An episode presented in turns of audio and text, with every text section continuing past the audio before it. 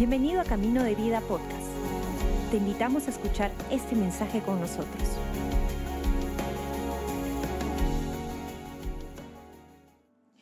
En esta tarde, tarde ya, ah, quiero compartir acerca de sanidad.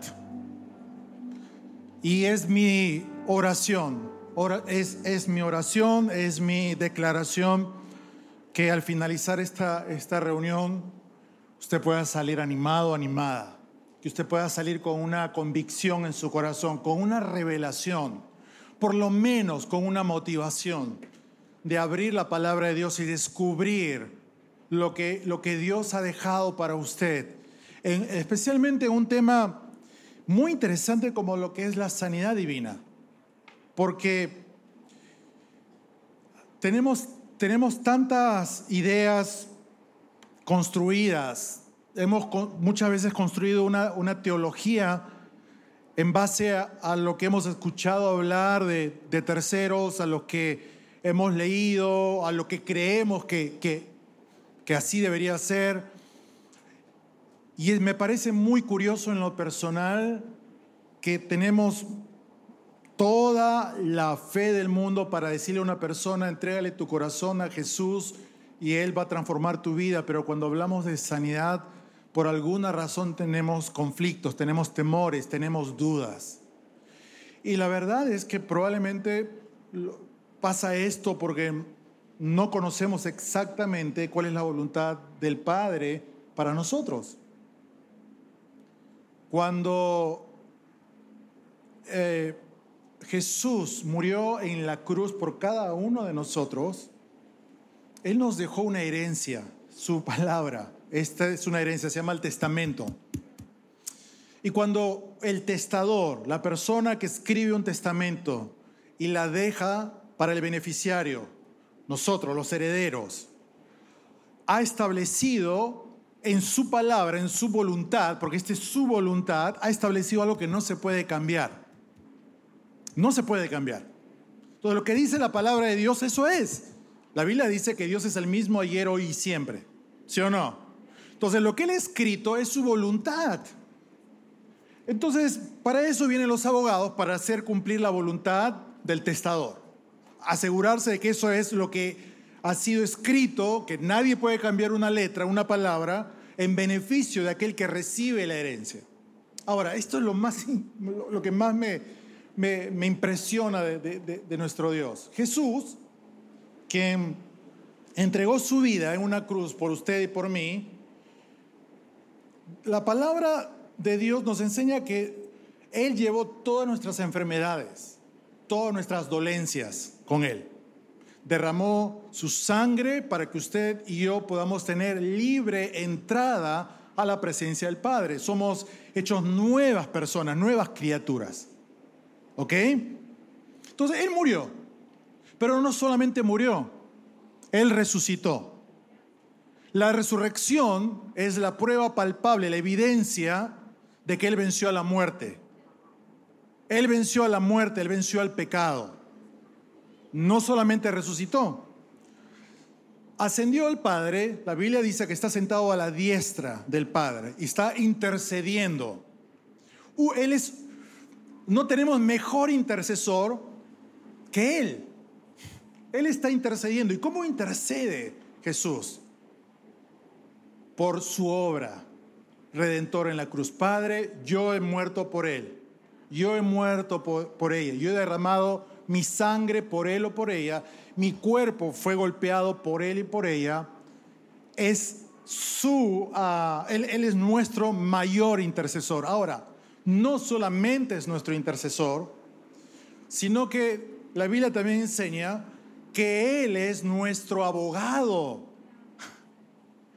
Él es el mejor abogado que tú puedas tener, que está asegurándose de que la voluntad de Dios que fue escrita para ti y para mí se cumpla, que nadie altere ni una letra del testamento, la herencia que Él ha dejado para nosotros. Él es el mejor abogado. Él es la prueba diciendo, yo, yo he muerto por ti. Y yo entregué mi sangre, derramé mi sangre y entregué mi cuerpo para que tú seas salvo. La, la salvación de Dios no solamente es la salvación espiritual, es todo un paquete. Es sanidad, es restauración, es provisión. Es todo un paquete. Entonces Jesús, nuestro Jesús, nuestro amado Jesús, nuestro mejor abogado, está listo para desterrar, para borrar cualquier mentira que el enemigo quiera pretender sembrar en tu corazón, haciéndote dudar de cuál es la buena voluntad del Padre para ti. Él dice un momentito, eso no es cierto. Yo he puesto mi herencia, está muy clara, muy clara, muy clara. Cuando desde, el Antiguo Testamento, cuando Dios dice, yo soy tu Dios, tu sanador en el libro de Éxodo, Dios fue sanador de tres millones de personas. Y Él prometió, no habrá enfermedad. Tres millones de personas, 40 años en el desierto, ningún enfermo. ¿Por qué? Porque Él dijo muy claro, yo soy tu sanador, yo soy tu sanador. Entonces, muchas veces hemos aceptado ideas, eh, filosofías acerca de sanidad que no, no, tienen nada que ver con el testamento, la herencia de nuestro, de nuestro Padre, nuestro Jesús que nos dejó. Y más bien tratamos de, encasillar o, de, poner el concepto, la idea de, de la sanidad como si fuese un paquete, una fórmula. ¿no? Es, esta es la fórmula de sanidad divina. Para algunos es, Dios sanaba antes, ahora ya no. Para otras personas, Dios sana a algunos, yo no. Para otras personas, no. Dios me ha mandado esta, esta enfermedad porque Él me quiere enseñar algo. Es muy curioso lo que nosotros adoptamos como una teología, como una filosofía frente a la enfermedad. Podemos aceptar la salvación así, a ojos cerrados. Yo soy salvo, yo soy salva. ¿Y eres sano? No, creo que el Señor está tratando de enseñarme algo. No, yo creo que todo lo que me ha tocado pasar es porque las cosas que, que hice antes, estoy ahora siendo enseñado, enseñada por Dios.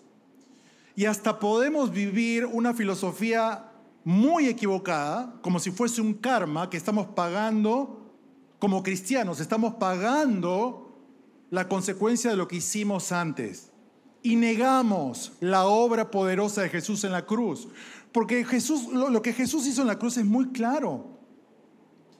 Él dio su vida para que usted y yo seamos nuevas criaturas. Las cosas viejas pasaron. Todo lo que yo he hecho antes todas las cosas que me avergüenzo, todas las cosas que me hicieron o yo hice a otros, en el momento que yo le abro mi vida a Jesús, todo eso es borrado, todo eso es sacado, todo eso fue crucificado en la cruz. Ahora yo nazco de nuevo, soy una nueva persona, soy hijo de Dios, hija de Dios, con el derecho a toda su herencia. Él es mi padre, yo soy su hijo, usted es su hija, usted tiene derecho a la herencia que le ha dejado. Entonces vamos construyendo un poquito hacia dónde vamos. Ahora, en la Biblia encontramos diferentes historias acerca de sanidad. La más conocida para muchos es la historia de la mujer del flujo de sangre. Ustedes la conocen, ¿verdad? Una mujer que durante muchos años estuvo enferma, dice que gastó todo en doctores hasta que escuchó que Jesús estaba pasando y ella, no otra persona, ella misma dijo, voy y me voy a acercar, si tan solo cojo el borde del manto de Jesús, seré sana. Tenía una fe, una convicción ella increíble. Otra historia la encontramos en Juan capítulo 11, versículo 38 y 39. Juan capítulo 11, versículo 38 y 39. Todavía con lágrimas en los ojos, Jesús se acercó a la cueva donde habían puesto el cuerpo de Lázaro, su querido amigo, y ordenó que quitaran la piedra que cubría la entrada. Pero Marta le dijo, Señor, hace cuatro días que murió Lázaro, seguramente ya huele mal. Y Jesús le contestó, ¿no te dije que si confías en mí verás el poder de Dios? Observe esto.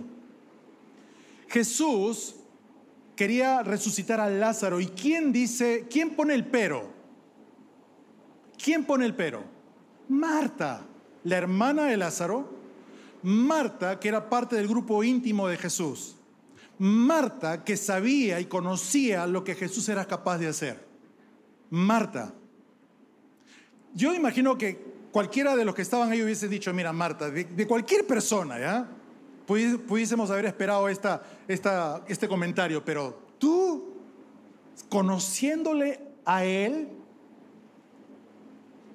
y ahora les hago una, una pregunta, iglesia. Por el comentario de Marta, ¿Jesús dejó de hacer el milagro? No. Otra pregunta. ¿Lázaro intercedió por su milagro de resurrección? Estaba muerto. Jesús lo hizo por compasión, porque lo amaba. Déjame decirte que Jesús te ama y tiene la misma compasión por ti y tiene la misma compasión por mí. Tercera historia. Lucas capítulo 7, versículo del 1 al 10. Lucas 7, del 1 al 10. Cuando Jesús terminó de enseñar a la gente, se fue al pueblo de Capernaum y ahí vivía un capitán del ejército romano que tenía un sirviente a quien apreciaba mucho. Ese sirviente estaba muy enfermo y a punto de morir. Cuando el capitán oyó hablar de Jesús, mandó a unos jefes de los judíos para que lo buscaran y le dijeran, por favor, venga usted a mi casa y sane a mi sirviente. Observe, un romano, no era un judío, un romano su sirviente, a quien él amaba, estaba enfermo a punto de morir. No había esperanza. Escucha hablar de Jesús, un romano, no un judío. En la Biblia lo llaman un gentil, un pecador. Y este capitán romano, solamente al escuchar hablar de Jesús, le pide a un grupo de judíos que vaya a hablar con Jesús. Esto es increíble. Miren, miren, Versículo 4. Ellos fueron a ver a Jesús y le dieron el mensaje. Además, le rogaron. ¿Quiénes le rogaron a Jesús? Los judíos que el capitán romano les había pedido que vayan a buscar a Jesús. ¿Qué le rogaron? Lo siguiente, por favor, haz lo que te pide este capitán romano. Merece que lo ayudes porque es un hombre bueno a los judíos nos trata bien y hasta mandó construir una sinagoga para nosotros. Observe la historia. O el criado enfermo. Quien intercede por el criado, ¿quién es? El capitán. No era un judío, era un, gentil. Ante los ojos de los judíos era un pecador. Escucha a Jesús y dice, Él es. Y Él envía a un grupo para que hable con Jesús. Este grupo intercede por quién? Por el capitán romano. Es una doble intercesión. Tan solo porque el capitán escuchó hablar de Jesús. Versículo siguiente. Versículo 6. Jesús fue con ellos y cuando estaban cerca de la casa, el capitán romano mandó a unos amigos para que le dijeran a Jesús, Señor, no se moleste usted por mí, yo no merezco que entre en mi casa, tampoco me siento digno de ir a verlo yo mismo, solamente le ruego que ordene que mi sirviente se sane. Yo sé que él quedará completamente sano, yo estoy acostumbrado a dar órdenes y obedecerlas. Cuando le digo a uno de mis soldados, ve, él obedece y va. Y si le digo a otro, ven, me obedece y viene. Y si le digo a uno de mis sirvientes, haz esto, lo hace. Versículo 9. Al escuchar las palabras del capitán, Jesús se quedó admirado y les dijo a quienes lo seguían, en todo Israel no he encontrado a nadie que confíe tanto en mí como este capitán romano. Y cuando los mensajeros regresaron a la casa, encontraron al sirviente completamente sano. El sirviente no le pidió a Jesús para ser sano. Quien, quien intercedió por el sirviente, el criado, era el capitán romano. Y quien intercedieron por el capitán romano era este grupo de amigos judíos. Una doble intercesión. ¿A qué viene esto? La forma en la cual Dios se mueve es un misterio. Dios trabaja con cada uno de nosotros de manera particular. Dios se mueve de una manera personal, es un Dios personal. No existe una fórmula. Dicho eso, a pesar de que Marta conocía íntimamente a Jesús, ella fue la primera que dijo, ¿estás seguro?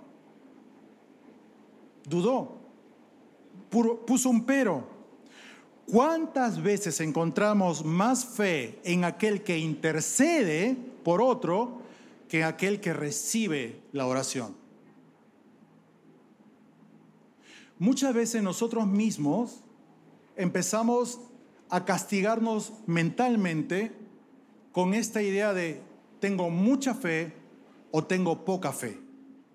Si tengo poca fe, Dios no me va a sanar. Entonces tengo que tener mucha fe, mucha fe. Mi pregunta es, ¿cómo podemos medir cuánta fe tiene uno? ¿En base a qué podemos medir cuánta fe tiene cada uno de nosotros? ¿Con quién me comparo yo para decir tengo mucha fe o tengo poca fe? No podemos. Porque el único que puede saber, el único que nos conoce es Dios. Ahora, independientemente de que tú consideres que tienes mucha fe o poca fe, eso todo apunta a ti mismo. Toda la mirada, la atención va a lo que a tu performance. Uy, tengo que orar más. Tengo que hacer algo más para demostrar que tengo mucha fe. Uy, no hice esto, tengo poca fe. Yo lo que hago, yo lo que hago, yo lo que hago. Eso es religión. Eso es religión. Porque la dádiva de Dios es por gracia. El toque de Dios es por su gracia, no por lo que yo hago o por lo que yo dejo de hacer. Por eso me, me, maravilla la forma como Dios sana a lo largo de las páginas de la Escritura. Sana a personas que ni siquiera le pidieron ser sanadas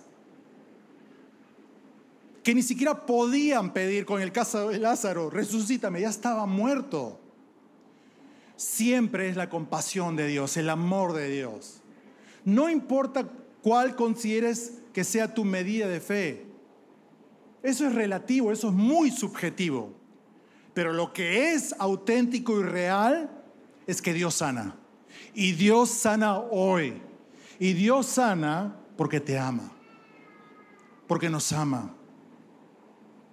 ¿Cómo, como iglesia, a qué hemos sido llamados cada uno de nosotros como iglesia, como familia?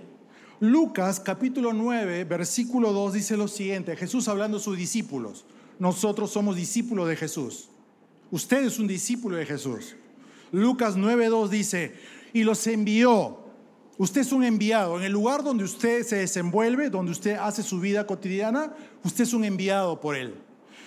Luego los envió a anunciar, a proclamar las buenas noticias. Ojalá que su vida sea una proclamación de las buenas noticias de Dios para las personas que están alrededor de usted.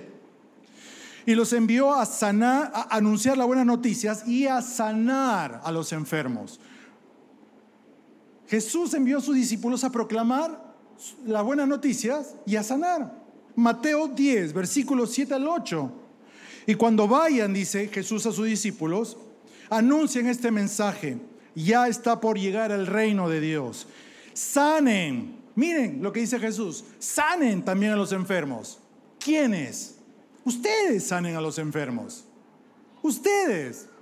Muchas veces tenemos la idea de que la sanidad ocurre con una especie de evangelista sanador, en una especie de cruzada gigantesca, donde Él es la única persona que puede sanar.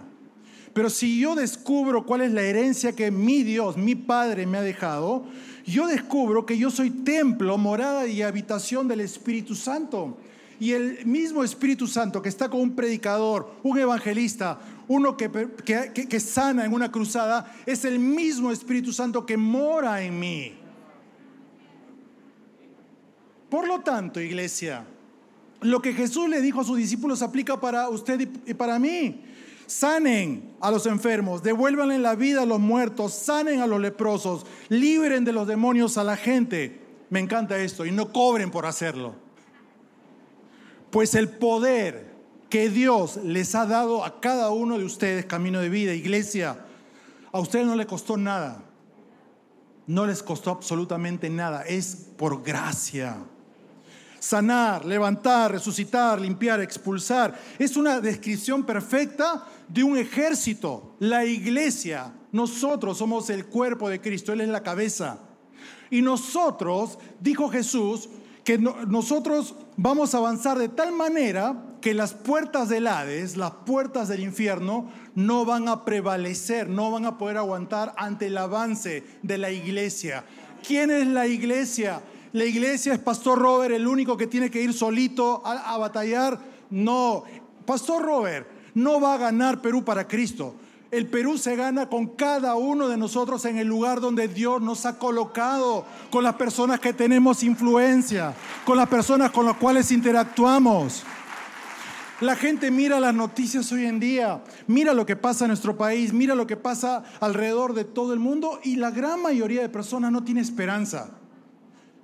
¿Saben lo que dicen la gran mayoría de cristianos?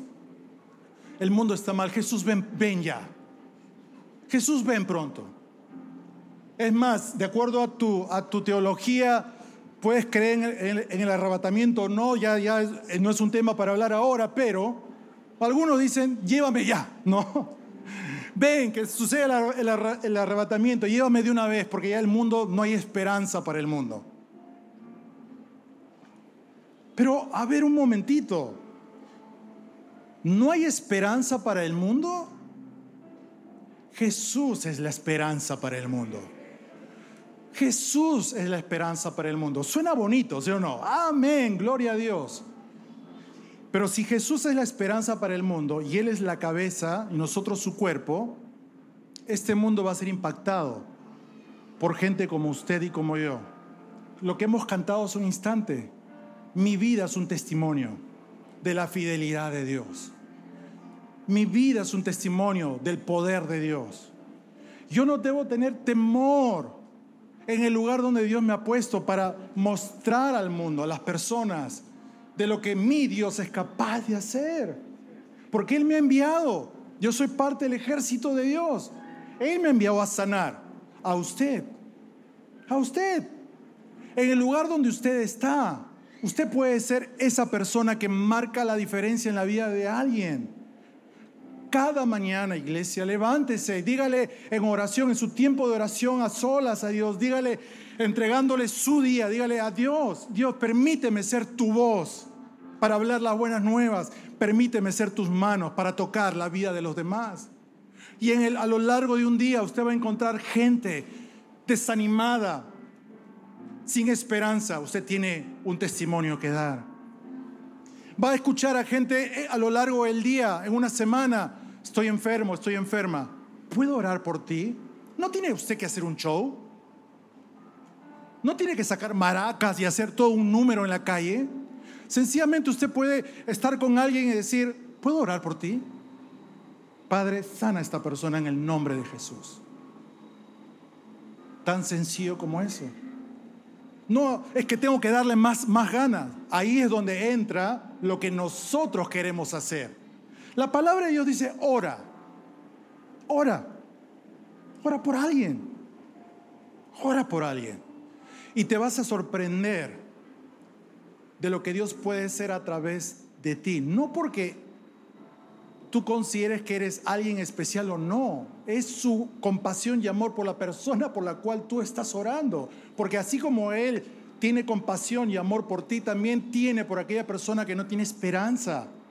Por eso cuando la gente dice, mira lo que pasa eh, en Perú, mira lo que pasa en Latinoamérica, mira lo que pasa eh, en Europa, mira lo que pasa en Estados Unidos, el mundo está mal. Honestamente, yo lo veo al revés. Tenemos mucho campo para ganar. Porque donde no hay esperanza, Jesús es la esperanza. Y si en una generación cínica como la generación que vivimos, que vivimos postmoderna, como le dicen, donde le hablas de Dios y la gente se burla, como todavía crees en una fantasía como esa, crees en fábulas, sí, nosotros creemos. Yo estoy segurísimo, segurísimo, que si una iglesia como la nuestra, en el lugar donde Dios nos ha puesto, empieza a hablar, ser la voz de Jesús para aquellas personas con las cuales interactúa, y es la mano de Jesús para tocar la vida de los demás, milagros van a ocurrir. Milagros van a ocurrir. Milagros de sanidad, milagros de provisión, milagros de restauración. Por eso es que Pablo en Romanos 1.16 dice lo siguiente, no me, no me avergüenzo de este Evangelio, porque es poder. Poder de Dios para todos los que escuchan y para todos los que creen en Jesús, no importa si son judíos o no. Pablo la tenía muy clara. Yo no me avergüenzo porque este Evangelio tiene poder, tiene poder. Así que en esta tarde, iglesia, probablemente usted está aquí porque ha venido desanimado, desanimada, Cosas suceden en casa, en la familia, en el trabajo, en su salud. Y quizás ha venido pensando un domingo más. Un domingo más. Pero creo yo que este domingo va a ser un domingo diferente en su vida. Porque Dios quiere tocar su vida. No porque alguien sea especial aquí, solamente porque vamos a poner en práctica lo que dice la palabra de Dios, orar por los enfermos. Cuando tomamos la Santa Cena cada domingo, como hoy día en la noche, Noche CDB, conéctese a Noche CDB, los elementos de la Santa Cena nos recuerdan. Por eso Jesús es tan increíble. Hagan esto en memoria de mí, porque somos muy fáciles de olvidar cuál es el beneficio de su obra redentora por nosotros. La copa me recuerda cada día que la tomo que yo, yo he sido salvado, justificado por su sangre, tengo libre entrada a Él. Y el pan me recuerda que todas mis, mis enfermedades y dolencias Él las llevó en la cruz. Ahora, no estoy diciendo que no hay enfermedad, el diablo va a atacarnos. El diablo va a mandar enfermedad, pero esa enfermedad no viene de Dios. No viene de Dios.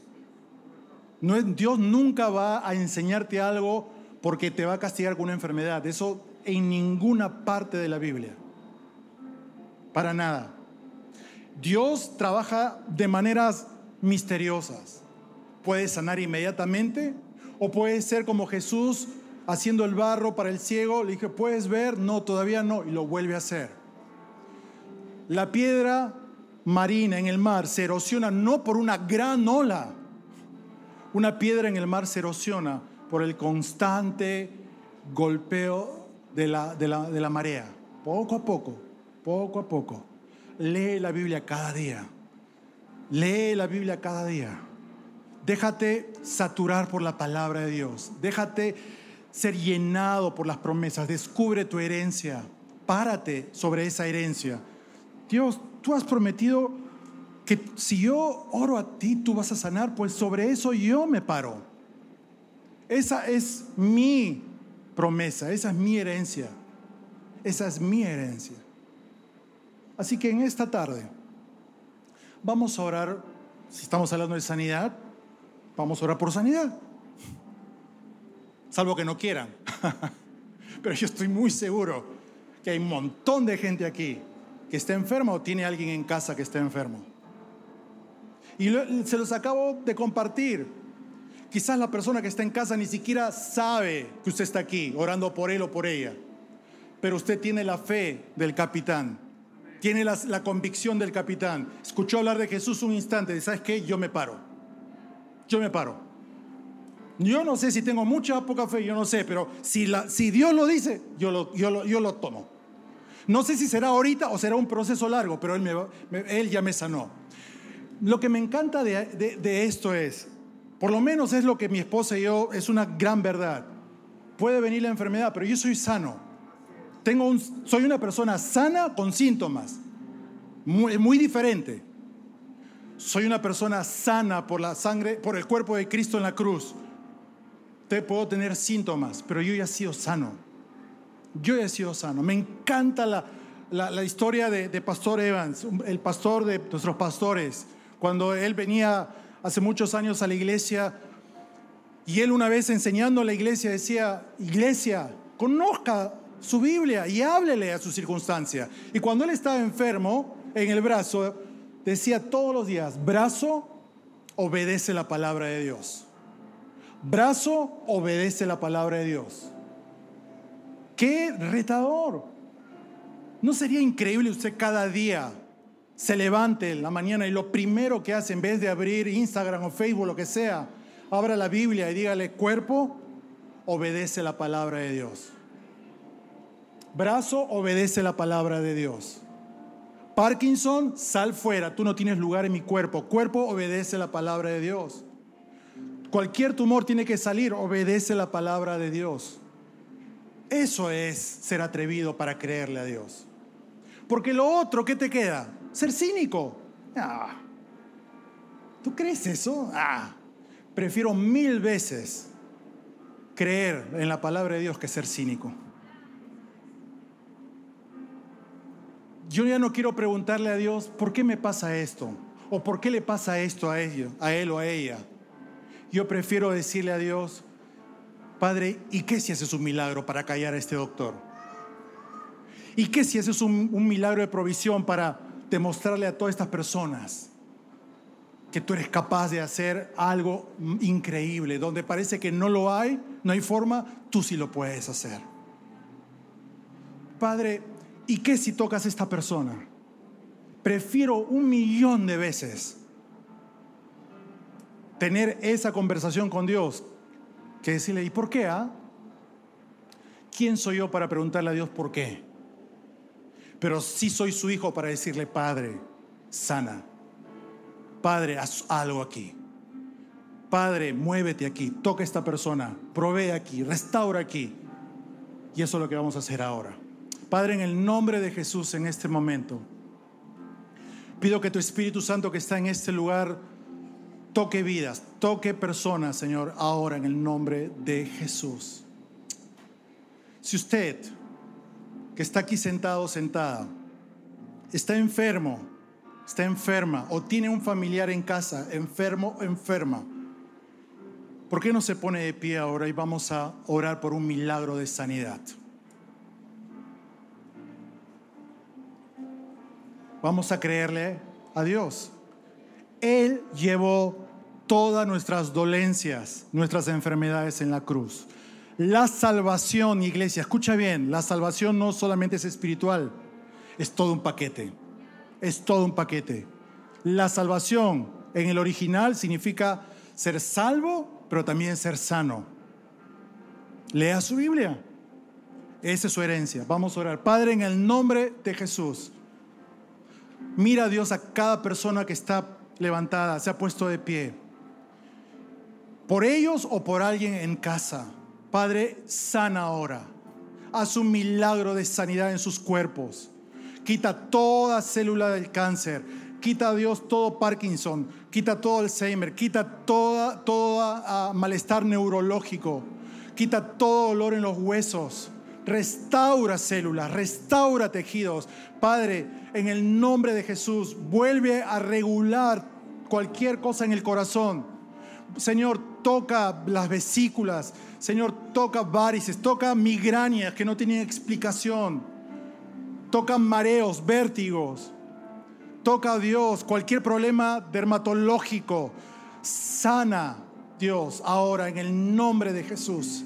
Haz milagros, Señor, en la vida de estas personas y de sus familias. Y gracias, Señor. Porque tú, tú eres el único capaz de hacer cosas como estas, sanar, tocar, restaurar. Ese es tu corazón, Padre. Te alabamos por esto, te bendecimos por esto. Reconocemos que Jesús podemos hablar, pedir esto, porque tú llevaste todas nuestras dolencias y enfermedades en la cruz. Gracias, Señor. Gracias por los milagros que han empezado desde ahora a ocurrir. Cada mañana, Dios, despiértanos con esta oración, con esta confesión, con esta declaración. Soy sana, soy sano por la, por, por la sangre de, de Jesús. En el nombre de Cristo, Padre. Gracias. Gracias, Señor. Gracias, Señor. Pueden tomar asiento, iglesia. Gracias por acompañarnos. Esperamos que hayas disfrutado el mensaje de hoy. Si deseas más información, síguenos en nuestras redes sociales o visita caminodevida.com.